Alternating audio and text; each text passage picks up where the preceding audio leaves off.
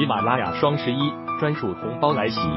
凡即日起至十一月十五日期间购买刘雷明的洗米团，加入刘雷明老师财富营的粉丝，即可获得由喜马拉雅官方赠送的飞利浦挂烫机一部，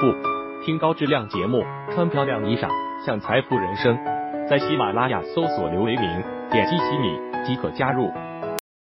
大家下午好啊！二零二一年十一月五日十五点四十九分啊，今天的国内的市场的股市指数是全面下跌，并且呢，从这个个股行业板块上来看呢，也都是跌多涨少啊。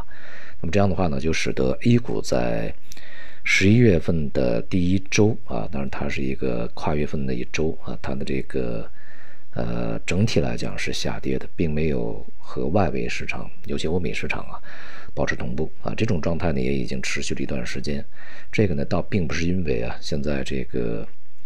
呃整个的这个中国的市场或者经济呢与外部脱节过于重大。那么主要是由于呢中国的这一次疫情以后的经济的节奏啊，它比外围呢快上半步啊。因此呢，这个外围经济的表现是滞后的。那么我们经济在回呃回稳以及回落的这个时候呢？外围的经济，比如说美国呀，它才这个刚刚冲到了这个高点啊，但是它在三季度估计也是见顶的啊，也是一个滞后的表现。呃，不过无论如何啊，当前的这个中国的 A 股呢，整体表现在主要股市里面啊，压力呢要远远的这个显著的高于其他市场啊，并且呢，这个下行的态势也是比较明显的。在这段时间的这个市场的下行过程中啊，大盘蓝筹啊、白马、权重股起到了比较大的作用，而这个其他的一些题材板块啊，比如说这周元宇元宇宙啊这个板块呢是呃题材持续发酵啊，在今天呢也是大涨，全周呢涨幅是比较大啊。那么我们在上周讲呢，就是有一些这个题材啊，呃，由于全球的关注点以及大型资本啊它的进入呢，当然这个题材它不会一下子就消失的啊。在剧烈波动以后，市场呢对这个题材被逐一脚，很多人这个不敢炒的时候啊，它反而呢会炒作比较呃活跃啊，炒得比较凶啊。所以说我们要我们说这个你要炒就趁早啊，你如果你呃等着市场涨得非常火爆的时候，大家都炒的时候你再炒，那肯定就非常危险啊。那么另外呢，现在由于经济的这个未来的趋势然，面临着下行压力啊，所以在一些景气的这种这个周期板块啊和这权重板块呢，它就没有办法充当整个市场的一个中枢神经，呃和这个中枢的这种这个支持的力量啊。但是呢，呃接近年底啊，还有一个多月，那么整个三季度的这个业绩啊也是。大多是符合预期，并且在未来经济下行的情况下呢，预期未来的业绩不会太好，所以呢很难使市场啊这个产生一个呃特别有效的以这个之前的一种持仓来去给自己的，比如说一些机构投资啊和基金呢，给自己的这个持仓去做贡献的这么一个效应。因此呢，资金呃在这个这段时间里面呢，就会集中的腾笼换鸟啊，就是开始调仓了，除掉以前的其他的一些部位，比如说什么金融消费啊，然后投入到其他的一些板块。呃，不过呢，由于一些这个比较显眼的板块，比如说像新能源呐、国防军工这些，资金呢也是比较拥挤的啊，而且呢。有很多机构呢，也是资金呢，也是恐高啊。比如说这个新能源啊，去高位抢筹和散户抢的话，当然它也比较危险啊。所以说整个板块的波动比较大一些，但是呢，必须要给自己制造一些机会啊。这就是我们在社群里面讲的，在未来让一些呃鲜明题材的板块以及科技板块，反而呢可能会获得一些机会啊，炒作的机会。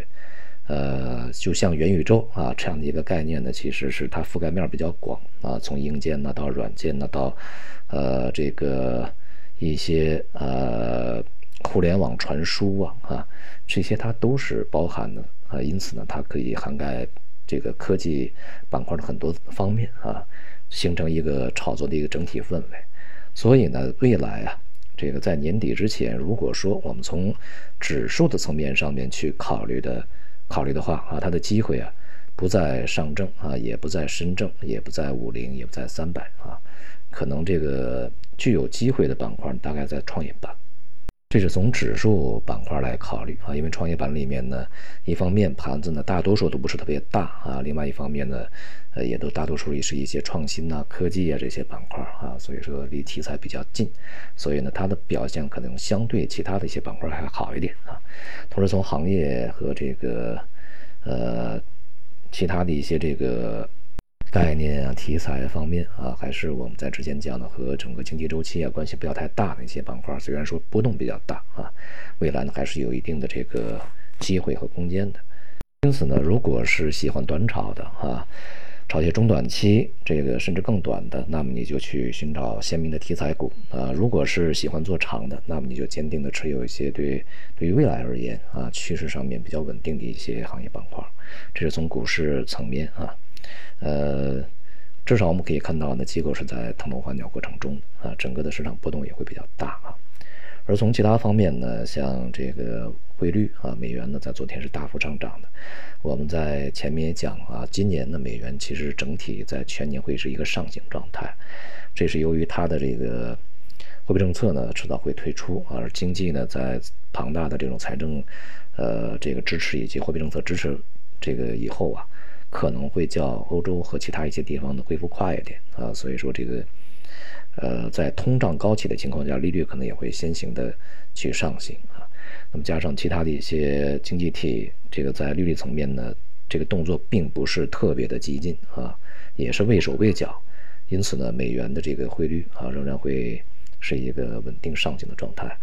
那么，随着欧元呐、英镑啊、其他的一些，比如加元啊、欧元呐这些货币的下跌，那么人民币呢，大概率啊也会也会跟随着非美元货币整体去步入到一个调整状态里面去。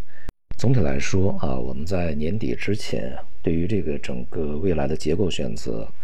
还是要尽量的避免呃，像金融、地产、大消费啊，包括这个食品饮料啊、白酒啊、家电，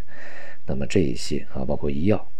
将目光呢继续转向一些新兴行业，比如说这个新能源啊、国防军工、农业啊，以及啊科技里面的具有鲜明题材的一些行业板块，